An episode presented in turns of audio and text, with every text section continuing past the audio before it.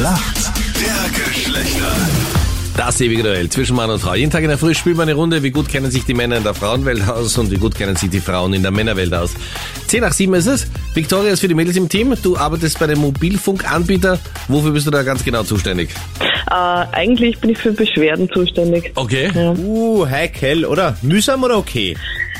Eigentlich ganz gut, weil ich mache die Kunden wieder glücklich, kann man sagen. Ich löse es dann. Das ist fein. Robert, was machst denn du so? Bist du professioneller Beschwerder und rufst du in allen Callcentern Nein. an und sagst ihnen, wie sie es machen Nein, sollen? über, überhaupt nicht. Ich war eine Zeit lang auf der anderen Seite des Callcenters sozusagen. Ja, Äh, jetzt bin ich aber Teamleiter bei der Firma Essecker, okay. ähm, Lösungsanbieter für Zutrittssysteme, Alarmanlagen etc. Und gibt es auch manchmal so den Fall, dass dich äh, oftmals verheiratete Männer anrufen und sagen, äh, ich war gestern noch ganz kurz im Büro.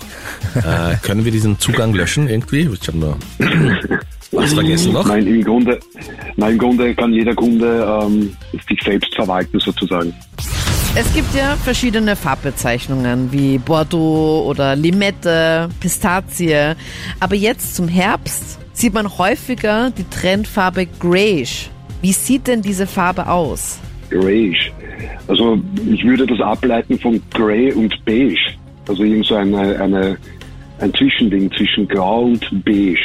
Wie die Hubert. Farbe jetzt genau aussieht, kann ich jetzt nicht sagen. Ja, aber großartig. Eine Mischung aus so einem warmen Beige-Ton und so einer kühlen Graunuance. Also Beige und Grau zusammen, mega gut hergeleitet.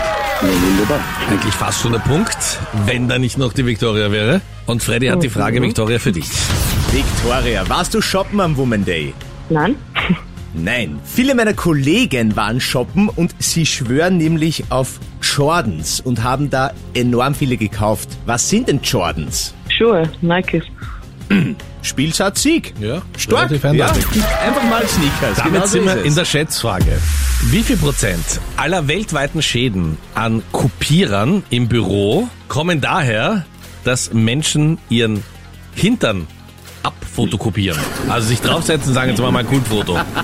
Das schaut doch komisch aus. Und ich habe schon super viele Fail-Videos gesehen, wo dann einfach diese Platte, diese Glasplatte im Drucker, im Kopierer dann gebrochen Au. ist. Ja, hängt unter anderem von dem oder der ab, die sich da draufsetzt.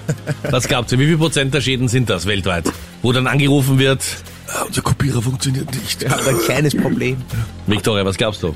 30? 30 Prozent? 25, Okay.